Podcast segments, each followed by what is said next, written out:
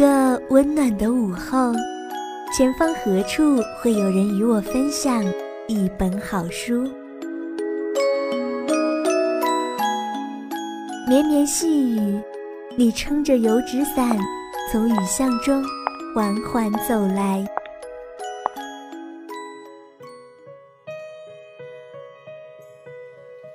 手捧一杯清茶。昏黄的灯光下，书页上划过的是缱绻柔情。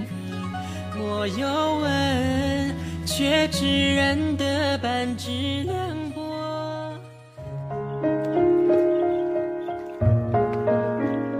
历史书卷浩如烟海，校园文学金谷园带你走进文学世界。分享文字心情，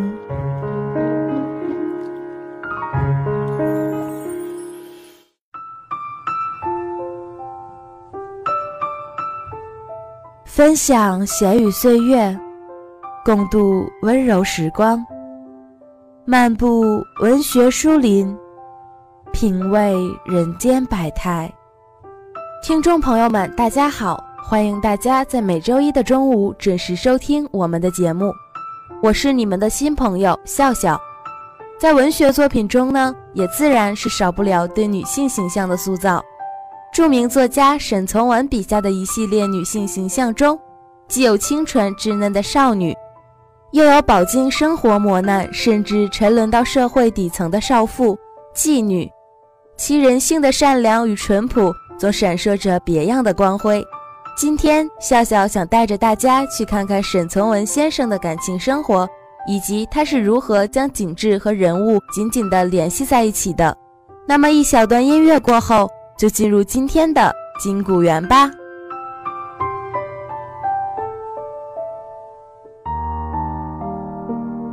一段闲谈，一首诗，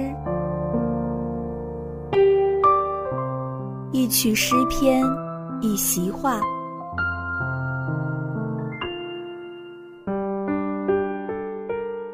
话语一本书，一本好书一段情，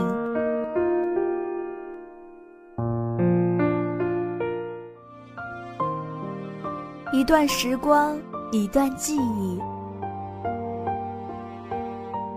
闲语岁月，我们一起聆听。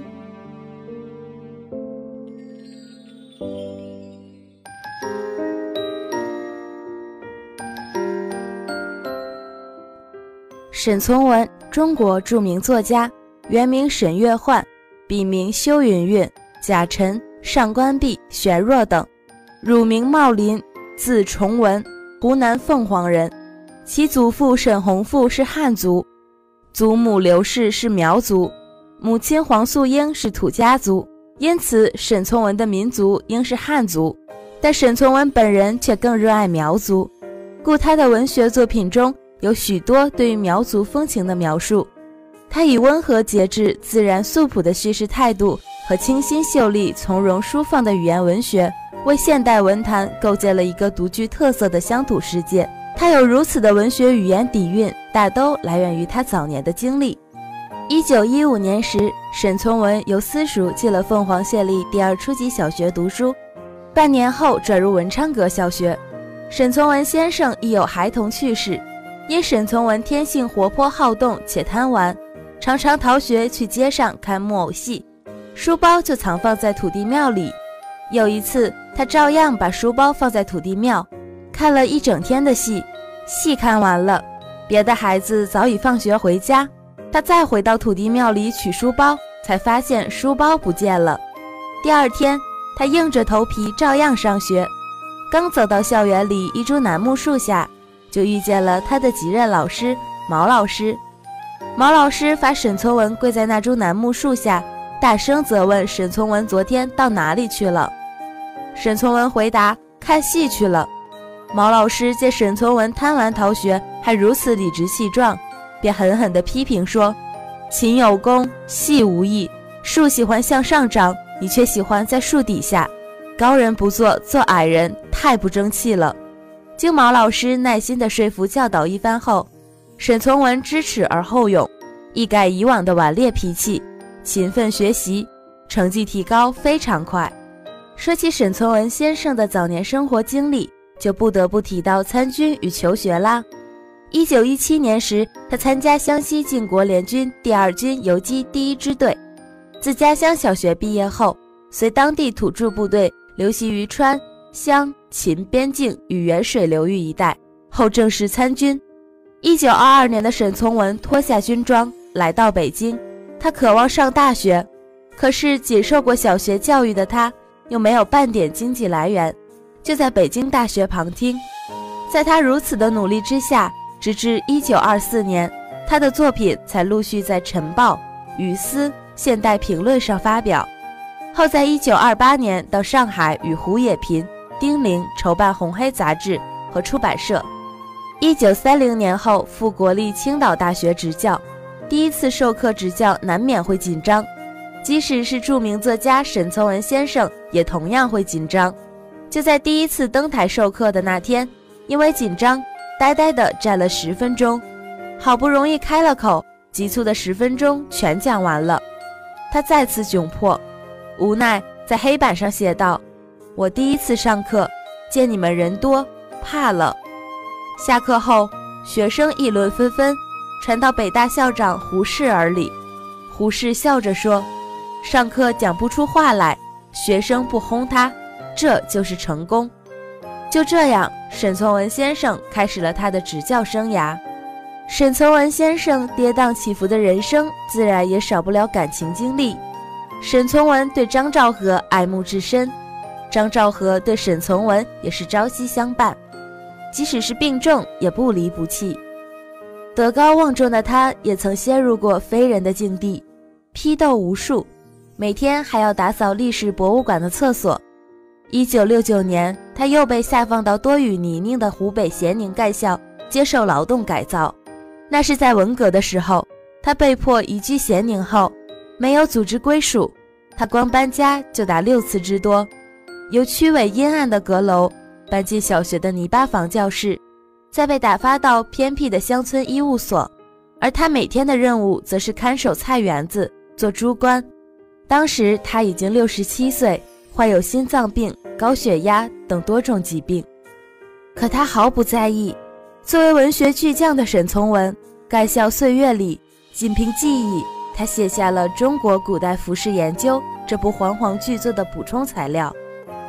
期间，他还赋诗、想象作文、写信，干了不少文事，不叫一日闲过。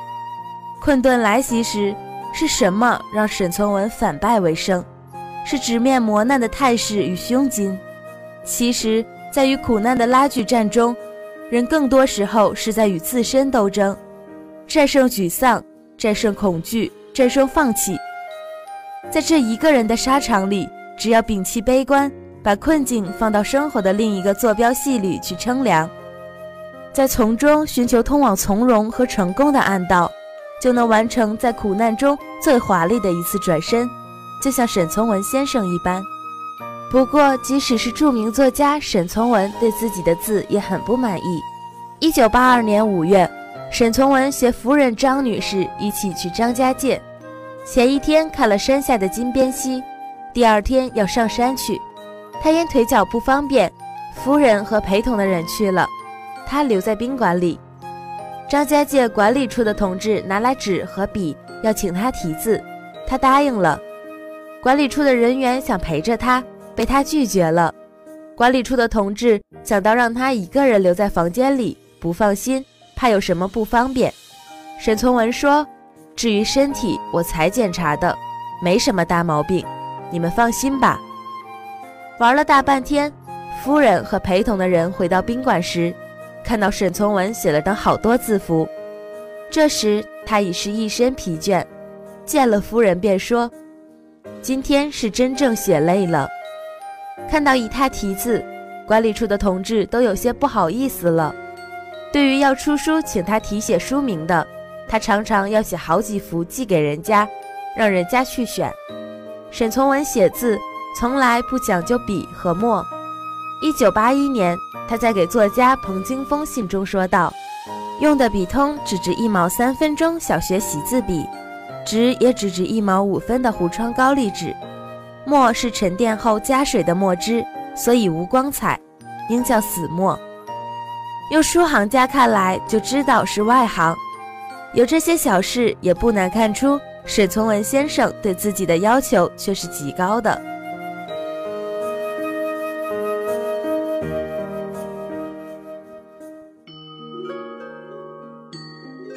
嗅一嗅，料峭寒冬里的梅香；听一听，寂静夏夜里的蝉鸣。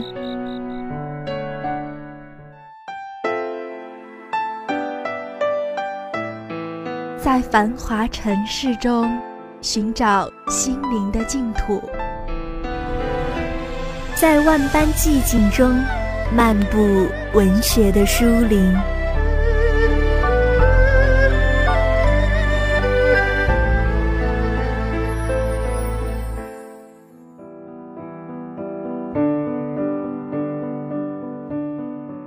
沈从文是我国著名的、具有独特风格的小说家。他的作品多富有文化意蕴，具有诚实、从容、宽厚的审美感情。作为一位作家。在二三十年代乃至整个二十世纪的中国文坛，沈从文无疑都可以称得上是一份独特的存在。在小学都没有毕业的知识积累与文化修养背景下，从沈从文的小说中，我们可以看到他深厚的文学功力以及深广的文化内蕴。沈从文一生共出版了《石子传》《从文子集》等三十多种短篇小说集，和编成《长河》。等六部中长篇小说，在这些小说中，《长河》为沈从文最后一部长篇小说。从题材与人物来看，可算是编成的姊妹篇呢。是他继编成之后，对桃花源湘西人物风情的又一曲挽歌。《长河》这部中篇小说，让我们感受到湘西在三十年代战争发展中的种种变迁。《长河》描述了湘西的景致人情。也恰是这一奇特的角度最吸引人。作者时而像是一个游者，边走边看；时而又像是一个当事者，说给你听。读一段，闭上眼睛，就能看见一条广阔的大河从一大片火红的橘子园旁缓缓流过，河上来来往往的船只捎回来本土说不完的新影视，带出去吕家坪人岁岁年年的寄望与守候。丰产的橘子园里，有嬉笑追赶的孩子，欢声笑语、勤奋劳作的青年，还有打算着今年收获、明年打算的老主人。夕阳下，人声鼎沸、热烈异常的码头，暮色覆盖下，炊烟升起，安静祥和的农家小院。无论在外面的世界如何奔走，在这样民风淳朴、景色宜人的景致下，让人不禁有种。回到家乡的归属感呢？长河中最令笑笑难忘的情节，莫过于那里的养菊人坚持着只许吃不肯卖的传统观念，以及认为水泡泡的东西根本不值得去进行买卖，让我们看到了那里人民的简单质朴。在那里还有个风俗，就是把那相负醉人、丹珠明黄、耀眼明目的菊堆积在一起。就像一堆堆的焰火一般，那里的人民把生活中的事情，好的或是坏的，所有这些命运的不公，都归结到气运头上，依照传统延续着自己的生活。两千年来的生活情形虽多少改变了一些，但无论怎样，环境生活仍旧是那样。寄生在沿河两岸土地上，靠土地喂养，生与死循环往复。没有人去深究其中的意义和合理性，甚至一些落后的、迷信的，在新生活渐渐陷入之际，也没有根本性的变化。除此之外，在长河中，我们时时刻刻都能感受到人性的真善美。在社会动荡下，依然存在着一些精神未被腐蚀的人，有活动在罗波西村，受外面世界影响要少些的滕长顺。他的品德和心灵是美好的。也许正是这样的美好，使得他在和保安队长买卖橘子一事上处理不当。